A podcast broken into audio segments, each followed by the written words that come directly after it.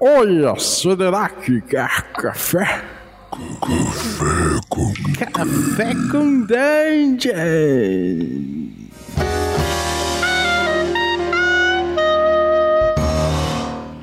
Bom dia, amigos do Regra da Casa. Estamos aqui para mais um Café com Dungeon, na sua manhã com muito RPG. Meu nome é Rafael Balbi e hoje eu estou bebendo aqui um café delicioso da Ovelha Negra. Do lado tem uma faca. Essa faca ela vai ser usada num servicinho hoje. a gente vai falar de letalidade, a gente vai falar de um pouco de morte, né, de letalidade nos jogos de RPG, de forma geral, né? A gente vai pensar um pouco sobre esse tema aí. E para isso, eu tô aqui com a Aline Terumi, nossa guardiã, mas não é coluna Love Coffee, né, HP Love Coffee, é só mais um episódio aqui. E antes de chamar a Aline, eu vou lembrar que você pode se tornar um assinante do Café com Dungeon. A partir de cinco reais você ajuda o podcast, você recebe conteúdo extra, participa de sorteios dos nossos parceiros e participa também de um grupo de Telegram muito maneiro que tem gente muito maneira trocando ideias sobre RPG e apaixonada como eu, como você. Então é isso.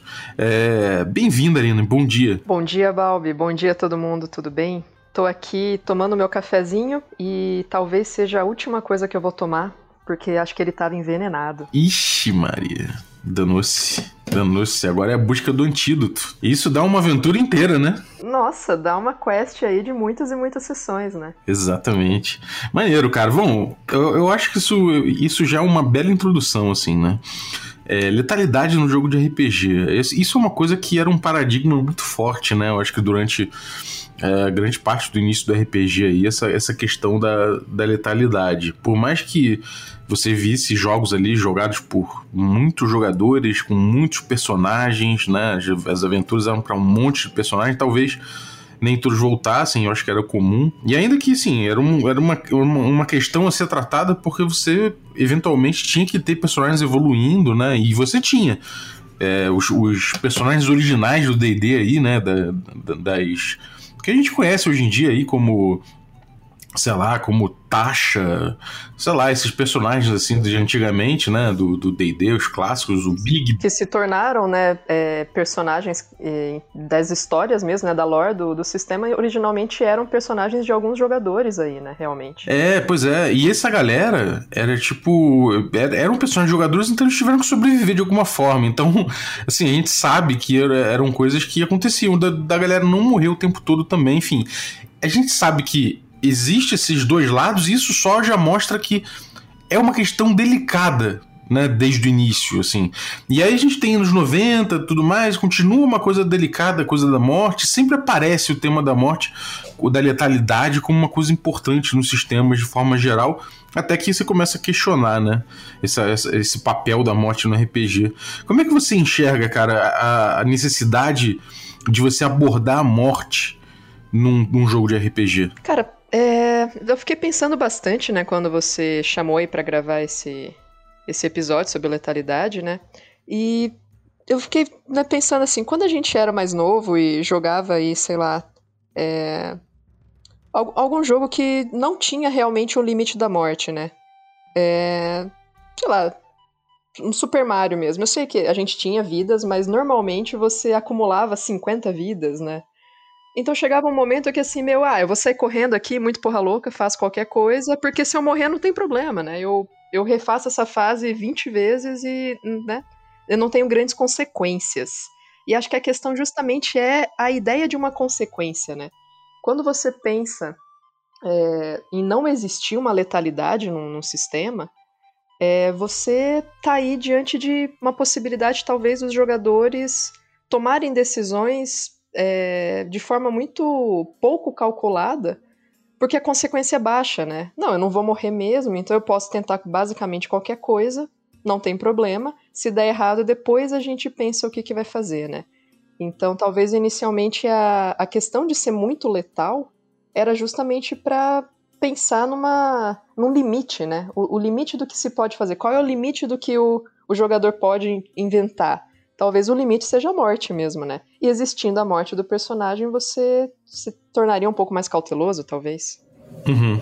É, eu acho que isso, isso é, uma, é uma primeira, um primeiro pensamento, assim, a respeito disso, né? Você, quando, sei lá, você tá pensando num, jogo que todo mundo vai assumir riscos, né? E isso é, faz parte inerente daquele jogo ele assumir os riscos. É, e riscos normalmente envolvendo mesmo você se meter num buraco para tirar tesouro, se meter na, nos ermos para poder é, pesquisar o ambiente, explorar um ambiente perigoso.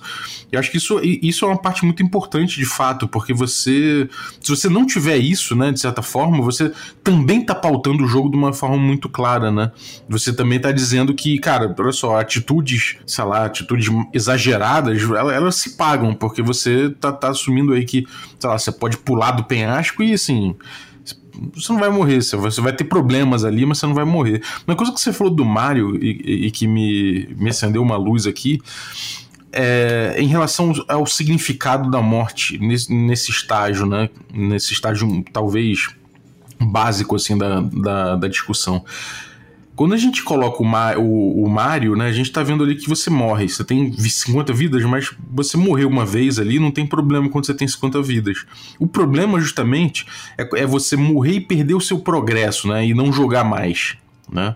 É, tipo, você ter começado zero, você ter que abandonar o que você progrediu até ali. Aí você joga o controle longe, né? Ah, não quero mais. Se eu tenho começado a fase 1, eu não quero mais brincar. É, o meu primo, cara, meu primo ele abriu a cabeça jogando Mario. Ele, ele, ele tem um corte na cabeça jogando Mario. Porque ele, ele, ele morreu e aí ele deu uma porrada no, no, na, na cadeira. Eu não sei como é que ele abaixou a cabeça nesse momento. Deu com a cabeça na cadeira e abriu. Então, então tipo, é, enfim, eu, eu acho que tem uma coisa importante aí que é o seguinte: o que, que é, o que, que significa exatamente morrer no jogo, né? Eu acho que o, o grande, a grande questão da morte no RPG aí é você terminar aquela história, aquele, aquela história daquele personagem, aquela trajetória, aquela evolução acumulada até ali, né?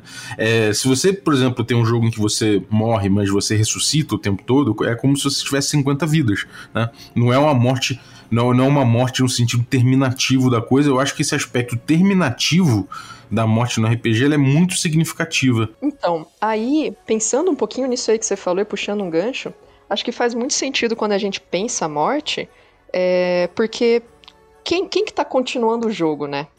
Então, quando a gente pensa que o Mario morreu e eu tenho mais 49 vidas, não tenho mais 50, é o Mario aquele bonequinho que está enfrentando aquele mundo, ou sou eu, jogadora, controlando aquele bonequinho, né? Então, se a gente pensa dessa forma, talvez quando a morte do personagem significa o fim daquela história, porque é o personagem que está enfrentando aquilo, ela realmente é muito dramática, né? Porque ela acaba com o seu jogo. Agora, se você pensa que é você o jogador controlando aquele bonequinho, mas é você, jogador, que está vivendo aquilo, que está enfrentando aquilo, e meio que, bom, é, esse meu bonequinho morreu, mas eu posso então fazer um outro e eu vou continuar desvendando esse mundo. Essa morte ela não, ela tem significado, não quer dizer também que ela é banal, mas ela não impede a continuidade do jogo. Uhum. É isso, isso tem, tem diretamente ligação com a percepção de quem é teu personagem, né? No, no... Exatamente. É olhar um proxy ou ele, ele é o, o, a, o fato importante daquele jogo, né? Uhum. É, eu tava gravando com o Sembiano, a última coluna do, do Cyclopedia, né? E a gente tava falando sobre sobre essa coisa de como quem é teu personagem evoluiu no D&D, né? eu acho que essa assim, é uma coisa, falando de forma geral, obviamente, grosseira, mas no início era isso, né? Você, um, você tinha um proxy seu ali dentro, o Caverna do Dragão mostra muito, mostra muito essa visão, né? Esse sentimento de que o personagem é tipo uma representação sua ali, é meio que você transportado para aquele mundo de aventura, né? E aí depois você tem um momento em que você vira um grande herói épico que é diferente de você. É tipo, é, você vê o He-Man, você joga com o He-Man ali dentro, ou você jogar com, com um herói da fantasia ali dentro. E a gente tá chegando num terceiro momento em que o personagem ele é um é uma representação do que você queria ser, sabe? Ele é meio que tipo, é um personagem de, de, distinto de você, mas que talvez seja é, é, tipo, quem sou eu né? Quem, quem esse personagem, o que esse personagem diz a meu respeito, né? Eu acho que é muito uma construção de identidade através desse personagem, né? Uma idealização do seu eu, né? É, exatamente, é uma versão específica do seu eu trabalhada e colocada ali dentro de uma forma, tipo, vou reconstruir minha identidade nesse, nesse mundo, né? Talvez por isso que seja tão dolorido perder esse personagem, né? Tipo, porque é como se fosse uma morte sua mesmo. É, pois é, e isso são três paradigmas, eu acho que são distintos, né? Bastante distintos, e tem muito a ver com isso com, disso com, você, com o que você falou. No primeiro caso, no old school, a, a morte, é, a, a, o fato da morte é mais banal, né? Talvez, um pouco porque a morte representa um, um, um, problema de progresso, né? Você perdeu o seu progresso com aquele personagem. Né? Isso foi uma questão, inclusive, que foi endereçada no jogo, porque no old school você tem inclusive herança, né? Você, você pode herdar parte do, do, da, do, do, tesouro do seu, do seu personagem com o seu seguinte, né? Então, existe uma, uma coisa de meta-jogo mesmo em relação à herança, porque eu acho que é descaradamente isso, né? O seu proxy, você vai ter um pouquinho aí do seu progresso aproveitado no, no, no jogo seguinte. O que é diferente do jogo que quer contar história, né? Que o que você perde ali é o seu protagonista, né? E é diferente desse terceiro, dessa terceira via que a gente tá vendo nesse momento, que é o teu personagem em representação do que você gostaria de ser, sabe? Do, do, que você quer ser, do que te representa. E aí, quando ele morre, é uma parte de você que morre. Talvez seja a coisa mais dolorida do mundo. É, jogar com um paradigma desse muito, muito forte na cabeça. Mas é, talvez justamente por isso são esses sistemas, né, que encaram aí dessa segunda e terceira forma que a morte é tão difícil de acontecer, né? Você até ela em alguns sistemas ela pode acontecer diante de uma série de regras e uma série de possibilidades de, de salvar esse personagem e de várias rolagens e depois mesmo morto dá para ressuscitar ou dá para desfazer aquilo, né? Ou ela simplesmente não pode acontecer, né? Existem sistemas que falam claramente, né? O seu o personagem ele não morre. Pode acontecer várias outras coisas. Ele pode é, perder a memória, ele pode ficar impossibilitado, ele pode ser sequestrado, mas morrer não, morrer, morrer é muito pesado, morrer não pode. É, tem, tem essa, essa questão aí, né, do, do, do, sei lá, o sétimo mar, por exemplo, que ele coloca que a morte ela só vai acontecer quando ela for dramaticamente desejada por todos, né? E não é só pelo seu personagem, é por todos da mesa. Então é tipo. Uhum, tem que fazer sentido na história como um todo, né? E para todo mundo, né? Tipo, ah, não é só ah, o personagem é meu e dane-se, sabe? É tipo, não, vamos debater aqui, meu, meu camarada. tipo, a morte é tão cara, eu acho, no, nesse tipo de jogo, que ela é uma questão que extra, é, é, é, extravasa até a sua, a sua propriedade sobre o seu boneco ali, né? Não é, a morte é um fato narrativo que é importante a todos e a gente tem que debater. Agora tem uma questão muito interessante em relação a isso, que é o seguinte. Por mais que no, por exemplo, nos jogos old school a morte seja uma coisa um pouco mais banal, por isso que eu falei, né, pelo motivo que eu botei, a violência acaba tendo um papel diferente né, de forma geral. A violência é um grande risco por conta desse, de, dessa morte, dessa possibilidade tão próxima da morte. Ao passo que, às vezes, em outros jogos em que a, a, a, a, a morte, né, ela não é banal, ela é muito significativa e ela é, é, é calçada para não acontecer de uma forma, de uma forma corriqueira, isso dá certas salvaguardas para o uso da violência no jogo, porque você pode correr o risco da violência mais constantemente. Porque a gente tem a questão, no, no old school, a morte ela é banal, mas ela tende a ser evitada logo em muitos momentos, né, quando você entende a lógica do jogo, ela se torna pouco frequente porque você evita a violência porque ela te expõe a isso, né, a essa possibilidade da morte. Nos outros sistemas, por exemplo, no D&D quinta, em que a morte ela é muito significativa, ela se torna ela é pouco frequente porque as próprias regras do sistema de alguma forma evitam que ela aconteça. Em comparação, né? Em comparação ao old school. Em comparação, exatamente, né? Tô comparando só esses dois, né? Um D&D BX e um D&D quinta, né? Evolução dentro até dessa mesma linha. Então você tem é, muita violência, morte muito frequente, assim, muito banalizada, talvez, que acaba se tornando pouco frequente porque se evita a violência.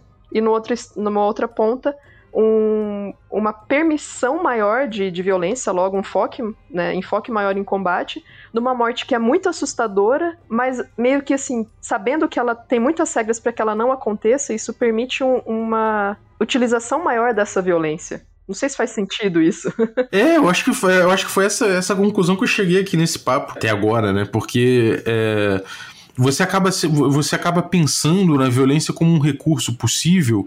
É, porque obviamente você não está correndo, você já sabe que não vai correr determinado risco né? Ou que determinado risco é, é, tipo, é mais difícil acontecer aquilo, né? Então, é, enquanto você está jogando com a morte pairando do seu lado, e aí tô falando da morte, aquela figura nefasta com uma foice na mão e uma cara de, de cadáver, né? Um, em meio a panos pretos se ela tá andando do seu lado, você fica. Você, você tá preocupado o tempo todo, você tá olhando ali, caramba, não posso fazer nada aqui, senão ela me safe aqui, amigo. Então deixa eu, deixa eu segurar a onda aqui. Porra, caralho, tá difícil aqui. E aí você acaba tomando precauções, né? Então, isso é interessante porque aí, é, pela existência dessa letalidade maior, ela te leva a buscar outras alternativas na, né, narrativas ali no seu jogo. Isso não só no old school, né? Se a gente for pensar, por exemplo, né, os sistemas de terror, um chamado de Cthulhu, né, que é, que é a minha. a morte ela, ela também ela pode ser muito frequente, né? Porque os personagens eles são extremamente humanos. Então é aquela coisa, ah, meu personagem tem oito pontos de vida e um tiro de um revólver é um D10 de dano. Aí, pô, mas eu posso morrer com um tiro só? Sim, qualquer pessoa pode morrer com um tiro só, né? Então o fato disso, dessa morte também ela ser tão próxima, é uma tentativa de, em alguns sistemas talvez de impulsionar é, alternativas né, no, no processo. Então, pô, se eu posso morrer fácil, o que, que eu devo fazer, como conduzir minha investigação, como conduzir o meu jogo, para que eu não me exponha a isso. E aí você acaba, sem precisar falar, né, criar uma regra, os jogadores devem investigar e não entrar em combate, você acaba direcionando a essa lógica no sistema. E isso a gente vê em vários, né? Uhum. Sim, o, o Gillespie, quando ele fala da, da questão do risco, né? De que o, o jogador no old school ele, ele, ter, ele seria muito dono da narrativa, né? Num papel de mestre mais consciente o jogador, os outros jogadores seriam muito, muito donos da narrativa porque são eles que controlam o risco e controlando o risco eles acabam controlando o acionamento mecânico do jogo, né? Sim, o, o Gillespie diz que o mestre só rola dado quando o jogador obriga ele a rolar. É, exatamente. Né? e isso tem, é, tem uma relação muito, muito direta com o risco, né? E, com, e justamente com o risco de você tomar uma bordoada, ou de você cair, de você morrer, de você pegar uma doença, de você ser envenenado, né? Então, é, esse tipo de coisa talvez seja um expediente que leva o, jogo, leva o jogo a um caminho realmente de você evitar situações de morte. Ou seja, você pode jogar o jogo de uma forma não violenta. E isso, isso certamente já é uma, uma questão que vai impedir que você que, que você morra de, de, de muitas formas, né? Claro que você pode ser envenenado num, num encontro social, você pode ser. Enfim, existem muitas coisas. Mas é, isso tá muito na mão do jogador, né? Esse, esse, esse dispêndio da violência é uma coisa que pode acontecer de uma forma muito controlada pelo jogador se o mestre não, não assumir aquele papel tirânico, né? Do, do clássico do, do, old school antigo, né? Não, não dessas visões novas sobre old school, né? Agora, em jogos modernos, por exemplo, vamos pegar de novo o exemplo aí do Sétimo Mar, né? Como é que você acha que essa coisa de você não ter necessariamente uma, uma mortalidade é, proeminente ali, como é que isso leva a, ao tratamento da violência? Assim, de forma geral, você tem ali personagens que são espadachins, você tem cenas de ação o tempo todo e tudo mais. Como é que você acha que isso, isso influencia em comparação com essa visão do, do old school do do Gillespie? Cara, é assim. Primeiro de tudo, eu meu conhecimento de Sétimo Mar ele é muito teórico. Tá? Eu acho que eu joguei uma vez só. Né? Então eu não tenho muita bagagem de mesa para poder opinar muito, né? Mas a sensação que eu tenho na violência, por exemplo, no, no Sétimo Mar, é, ela se parece muito. Sabe aquelas cenas bem Piratas do Caribe? Que todo mundo sai batendo espada com todo mundo, tiro de canhão para todo lado, barco quebra no meio, pega fogo e você não vê uma gota de sangue. Uhum. É uma coisa, é uma coisa lúdica de bizarra, né? É, exatamente, assim, ela existe uma certa, uma certa combatitividade, talvez, mas não tanto uma violência nesse sentido de uh, formas, às vezes, que a gente descreve né, as cenas em, em outros sistemas, muito grotescas, com muito sangue, tripas e cabeças explodindo e corpos esquartejados e coisas assim, né? Que seria uma violência que você talvez visse num, num old school ou num um rastro de Cthulhu, alguma coisa do tipo, né? Me parece que existe uma combatividade e aí muitas situações de muita performance realmente, né?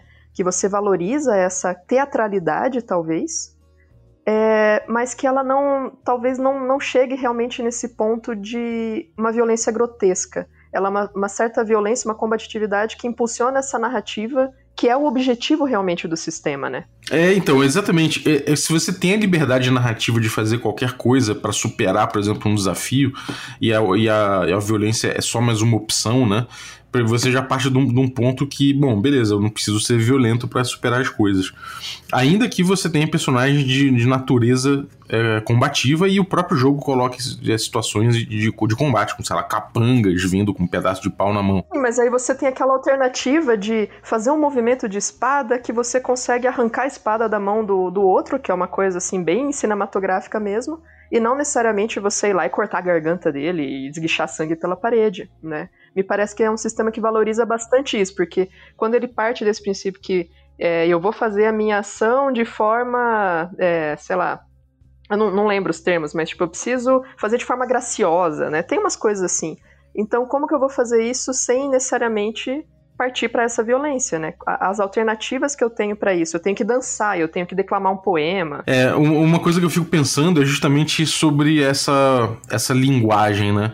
Essa linguagem, de alguma forma, é uma banalização da violência. Quando a gente vê num desenho animado, por exemplo, sei lá, o, o Tom e Jerry, o, o, o, Tom correndo com um machado atrás do Jerry. A gente sabe que a gente não vai ver ali a cabeça do Jerry decepada de forma alguma, né? Mas de, de, de uma forma lúdica ali, aquela violência está sendo utilizada e ela está presente, né? É uma, a violência ela existe ali, ainda que encarada de uma forma é, no caso ali, cômica, né? Isso tem teatralidade, tem várias, várias formas de encarar. Mas. E como é, que, como é que você acha que é esse papel da violência quando você. É, quando você abstrai o gráfico, né, a parte gráfica ou, ou, as, as consequências mais, mais gore da coisa, continua sendo um papel de violência ou essa violência ela assume um outro papel fictício? Isso é interessante, né? É uma discussão muito antiga essa. É, eu, eu lembro quando eu era jovem, né, criança, que se comentava muito assim: ah, desenho japonês é muito violento. Cavaleiro do Zodíaco, o povo explode, você vê o coração da pessoa, a cabeça rolando no chão com sangue, e coisas assim, e se é, comentava muito, né, que, que eram desenhos de muita violência. E uma coisa que eu pensava assim, né, poxa, mas eu vejo o Papaléguas cai uma bigorna na cabeça e o outro vira uma sanfoninha e não morre, né? Então, de certa forma, isso não, não me dá uma certa ilusão de que eu posso ser violento sem consequências? Diferente do se eu for violento, a consequência é que eu posso realmente machucar alguém ou que eu posso realmente matar alguém, né? Que é o que acontece no. Nossa, o que, que é isso? Perdão. é, foi, foi o meu vibrador. Tô, tô foi meu aparelho de pressão. Não tirem isso do, do cast, por favor. Quem for editar, eu quero isso no cast. é, mas assim, é, quando eu, eu, penso então que, que a minha, minha atitude violenta ela não tem consequências, não, não acarreta morte, ou pelo menos uma lesão, alguma coisa assim, de certa forma você vai construindo um, um certo uma certa ilusão realmente, né, de como as coisas funcionam.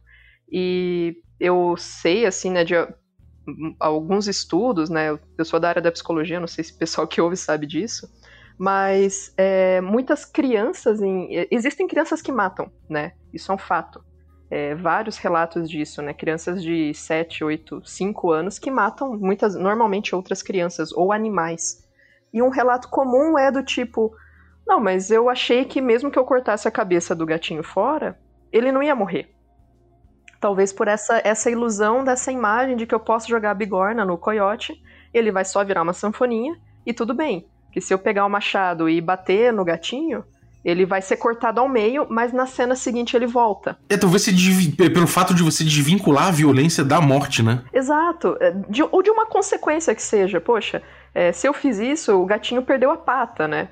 E aí vai mostrar o personagem lá sem a patinha. E isso vai dar uma ideia de, poxa, então existe uma consequência para isso. É, eu não sei o quanto num sistema, né, estamos pensando em adultos jogando, né, porque são temáticas que realmente talvez não sejam tão apropriadas para crianças de 5, 7 anos, não sei. É, mas o, o, quanto isso realmente cria uma certa ilusão, e ela talvez seja uma ilusão até necessária, se eu for parar para pensar. Porque a gente vive num mundo que é violento, que existem muitas consequências muito graves para as coisas que a gente faz, né? Se eu bater o carro, provavelmente na estrada eu vou morrer, né? Mas se eu estiver jogando um jogo em que eu tô em fuga e acerta um tiro no pneu, meu carro capota, eu faço uma rolagem e eu não morro, é um alívio, porque eu, eu me exponho àquele risco, mas eu não tenho a consequência em mim, né? Então, é, eu não sei se chega a ser muito ruim essa ausência de consequência para adultos. Eu não sei muito pensando talvez um, um, certo equilíbrio, sabe? O quanto, quanto grotescamente eu posso expor as crianças a uma violência, mas também mostrando para elas que essas consequências existem, né? Uhum. É, então, isso, é isso é uma coisa que, que às vezes eu fico, eu fico viajando em cima, né? Porque porque você tem essa. É, por exemplo, no sétimo mar, essa coisa do, do, do heroísmo do jogo e do jeito de se jogar meio que de uma forma destemida e tudo mais. Isso tem muito a ver com essa questão da letalidade, né? Então, isso joga a favor do jogo. Na, na quinta edição do DD, por exemplo, você tem um problema muito sério, que você tem ali um jogo que você quer contar uma, uma história, né? Isso, isso ele coloca, é, é, um objetivo desse, desse jogo hoje em dia, além de desafiar você contar uma história também existe essa dimensão importante no jogo, até o sistema de XP por milestone mostra isso, né? São pontos narrativos em que levam você a, a evoluir como personagem. Então, a morte nesse jogo, na quinta edição, ela, ela na teoria não, ela não poderia ser uma coisa tão, é, tão proeminente assim, né? Na quinta edição ela é até mais letal, como, como o Sembiano fala, do que, a, que, do que outras edições anteriores. Não, claro, o Old School, o BX, por exemplo, mas mais letal.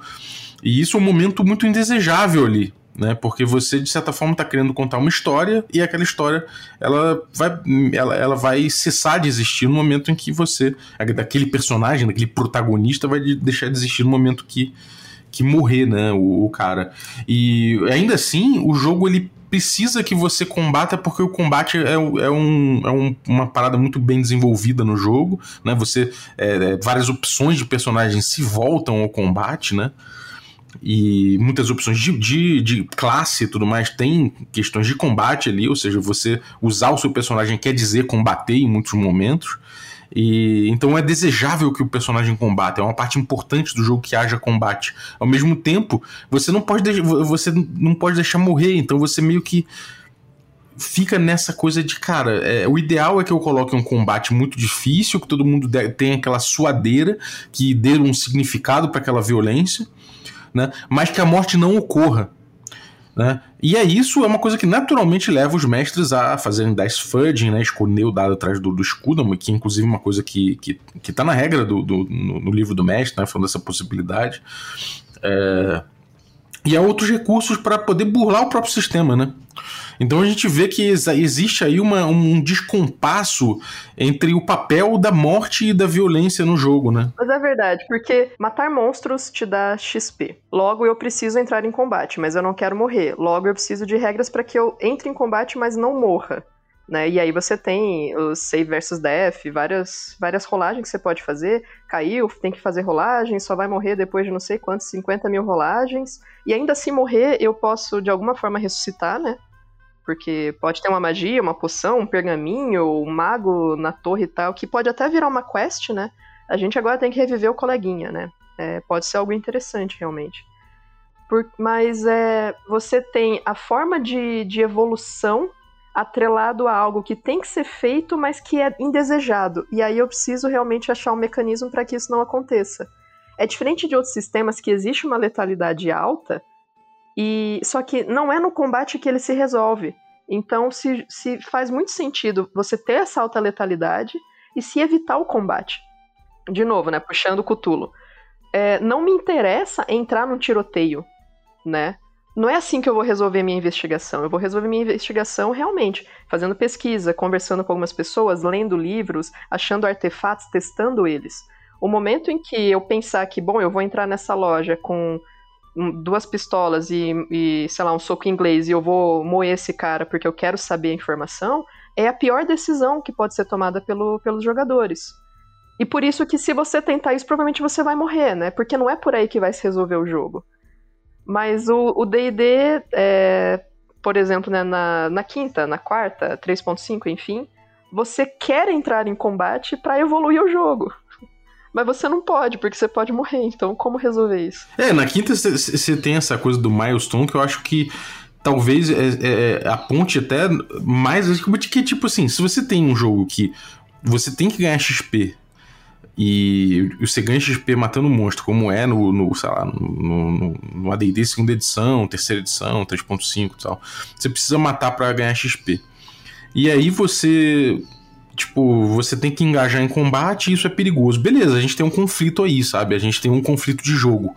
É tipo, o ri, eu tenho que me, eu tenho que me expor a um risco que é entrar em combate para poder ganhar o meu XP evoluir, né? Então você é, é, são os murder hobos, né?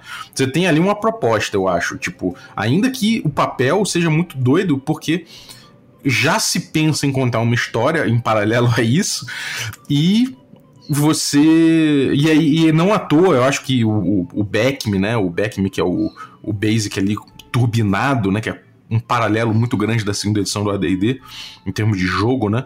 Ele já tem ele o, o Mentzer é um cara que defende abertamente o Dice Fudging, né?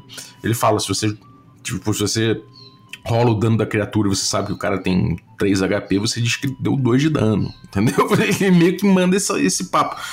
É, então, ele não fala até se, é uma coisa exposta com que você combina, né, ou que você esconde, mas enfim, ele fala dice fudging exatamente, né?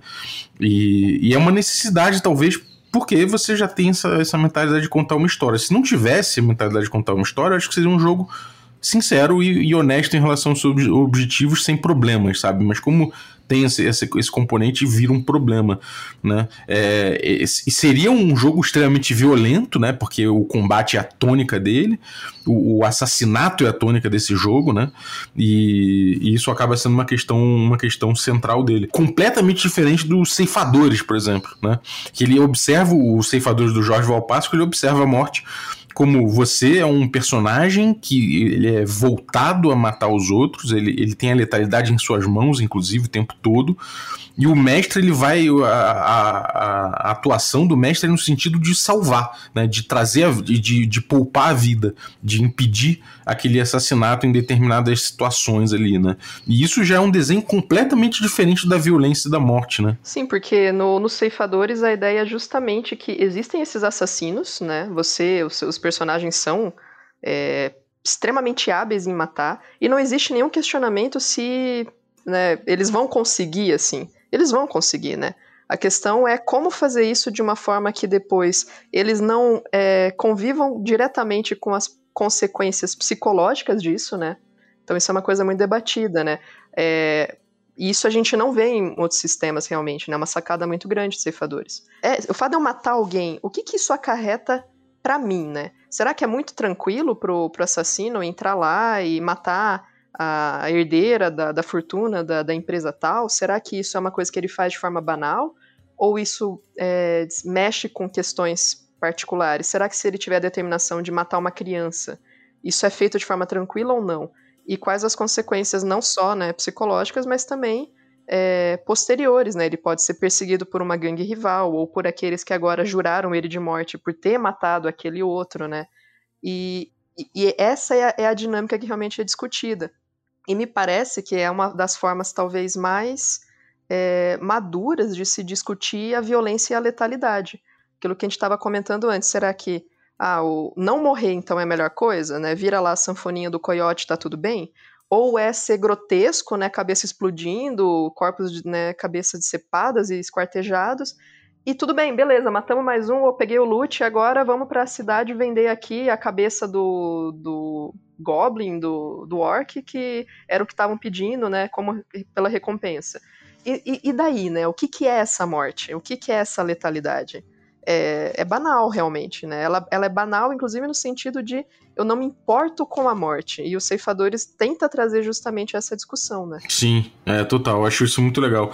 Tem uma outra discussão também a respeito de, de letalidade, né? Que é essa coisa que muita gente fala: ah, peraí, mas olha só, tem coisas muito piores do que a morte. Né? Você, o seu personagem perdeu um, um, grande amor, ou o seu personagem ali perder todo o seu tesouro, ou ele ficar impossibilitado de não sei o que. Isso tudo é muito pior do que a morte.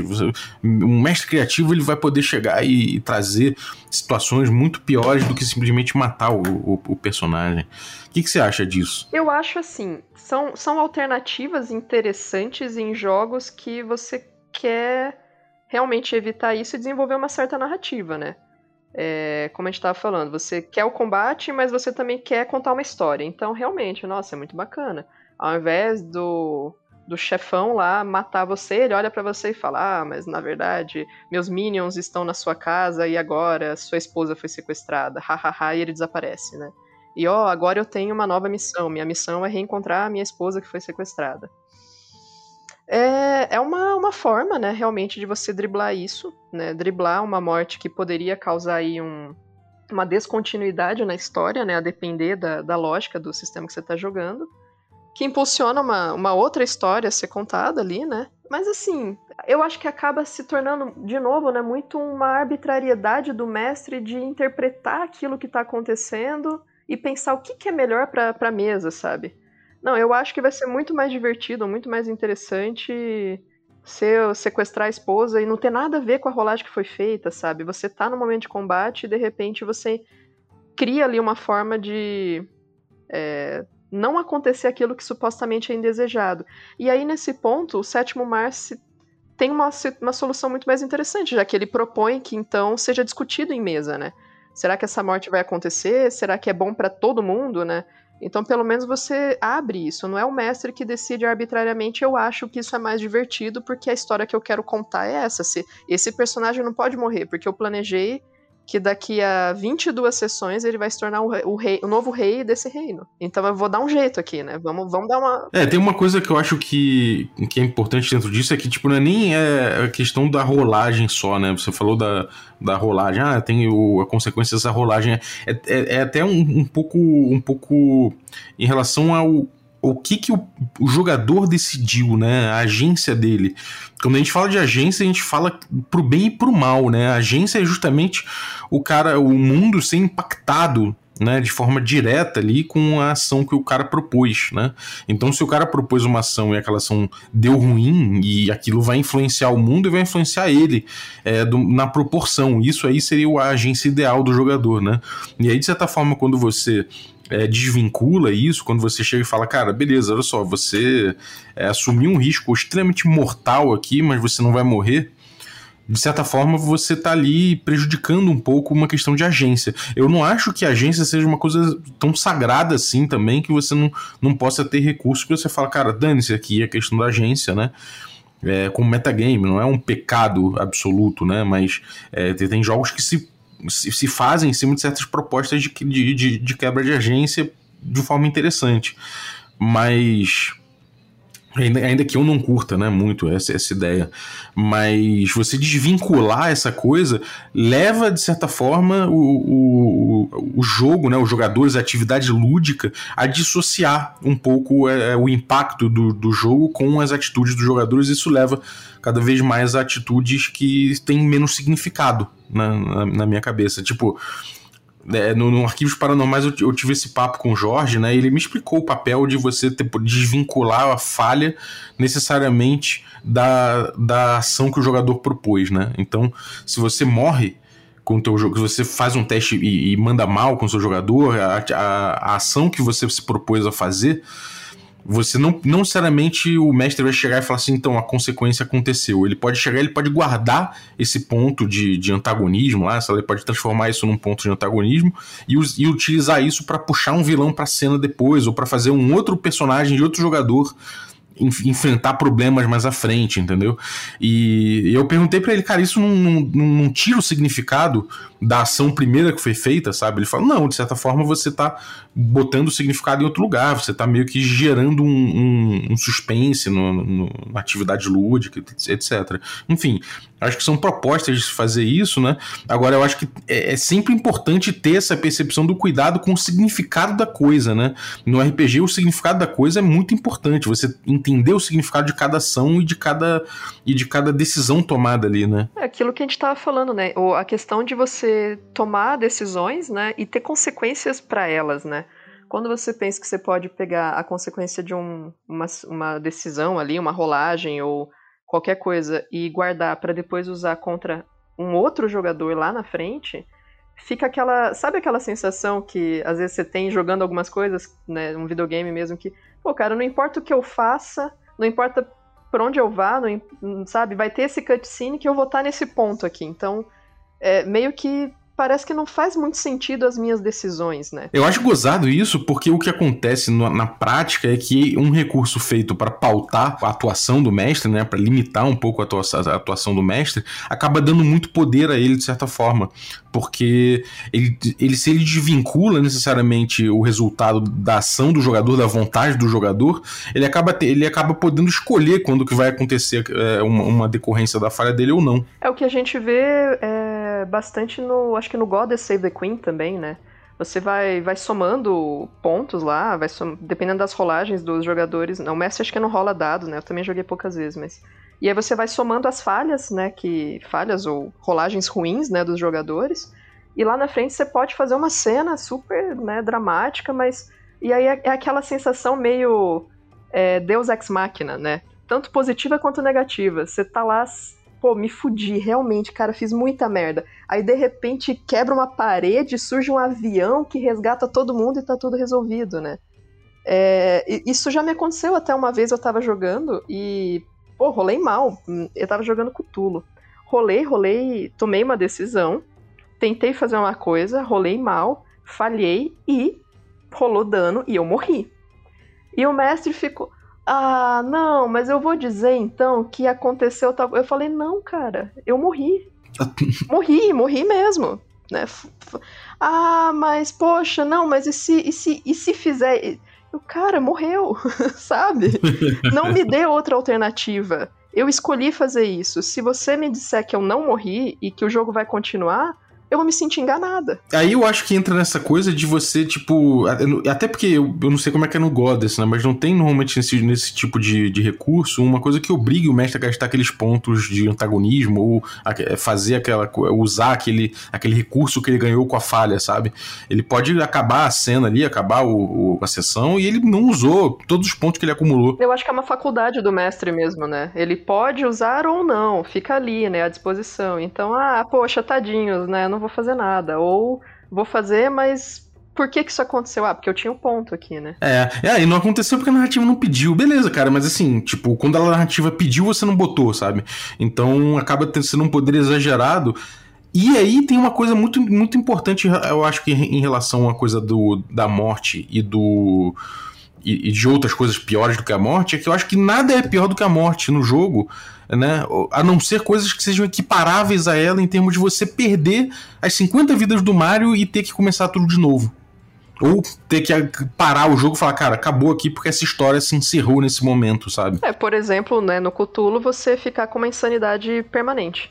Você não morreu, mas você não joga mais com aquele personagem, né? Porque você adquiriu, né, perdeu tantos pontos de sanidade, chegou a zero, fodeu. Né? É uma situação equiparada à morte no sistema, porque o, a questão é que a morte tira esse personagem de cena, ele tira o personagem do jogo.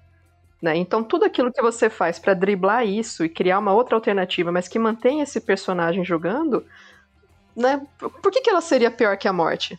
Né? A gente pode até falar na nossa vida, nossa, é, para um pai, perder o filho é pior que a própria morte, beleza? Pode até ser, né? No, no, na questão do sentimento ali que ele vai sofrer o resto da vida. Mas o seu personagem não vai sofrer o resto da vida porque sequestraram a esposa, sabe? É, você, enquanto jogador, vai ficar, ei, que bom, continuo jogando, a história continua a mesma, agora eu tenho uma quest nova. Não é pior do que a morte. É, exatamente. E aí, tipo, se a gente tivesse um jogo em que a morte não fosse uma questão, por exemplo, sei lá, um. De novo meu vibrador aqui.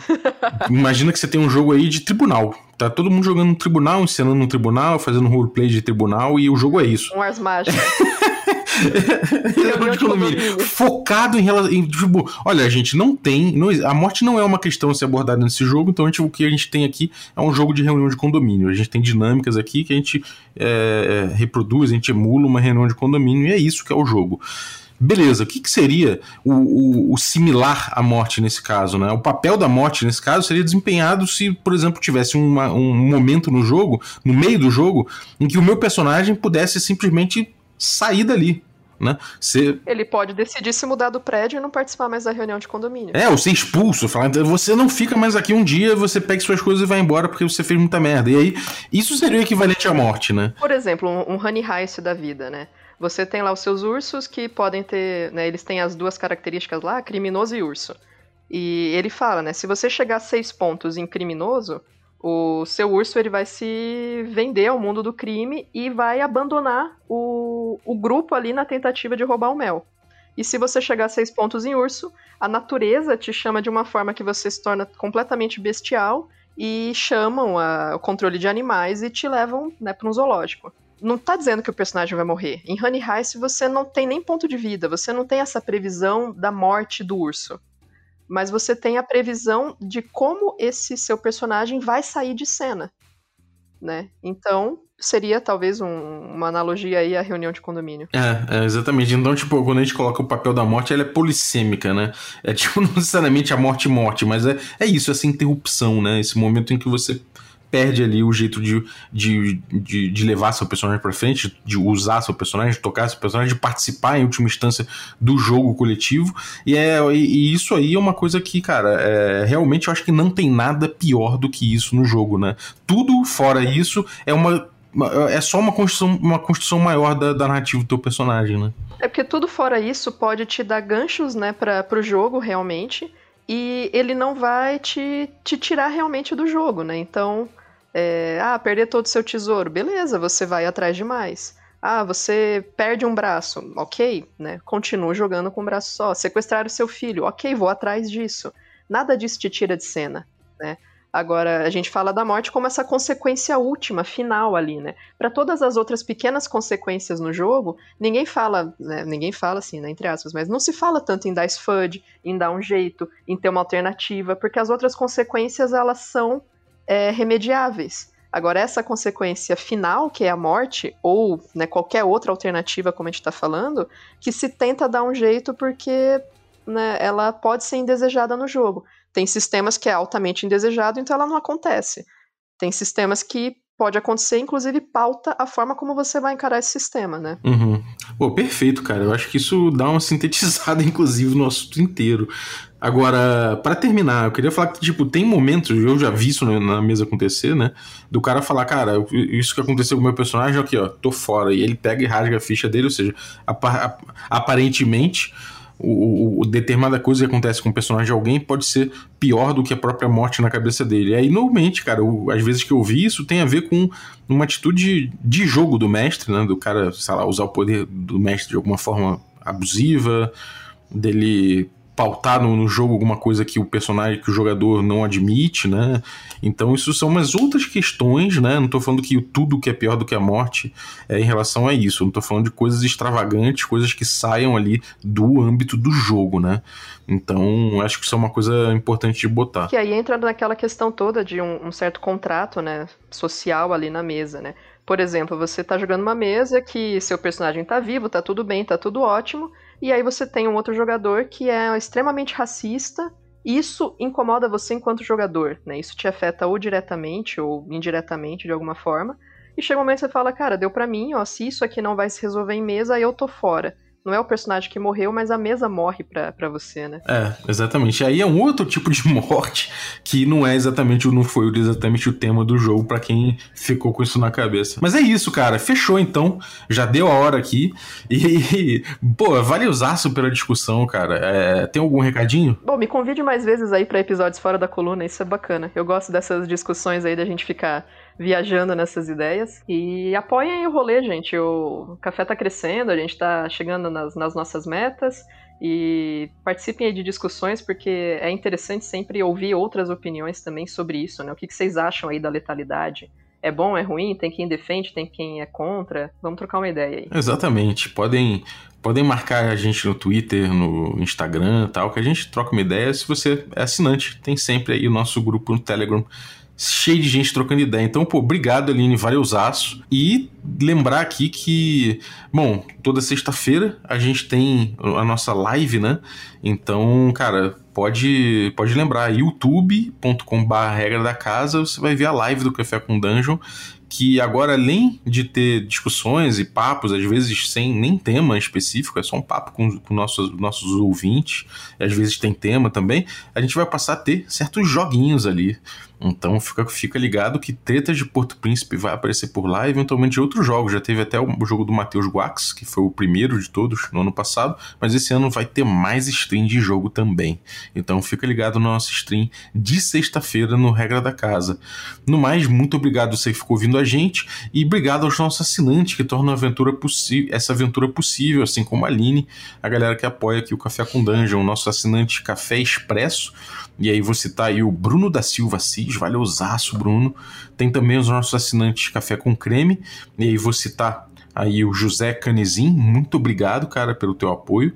E também citar os nossos assinantes Café Gourmet, o Gilvan Gouveia, o Ricardo Mate, o Adriel Lucas, o Bruno Cobb, o Diego Sestito, Caio Cavazana, Rafa Cruz, Abílio Júnior, Denis Lima, Regalvão, Matheus Guax, Jean Paz, o Francioli Araújo, o Rafael Mingo, o Daniel Melo, o Vinícius Lourenço, o Rafael Garotti, o Guilherme Nojosa, o Pedro Cocola, o Erasmo Barros, o Thiago Lima, o Tito, o Pedro Obliziner, a Pati Brito, Rodrigo de Lima Gonzalez, galera. Muitíssimo obrigado, um abraço e até a próxima.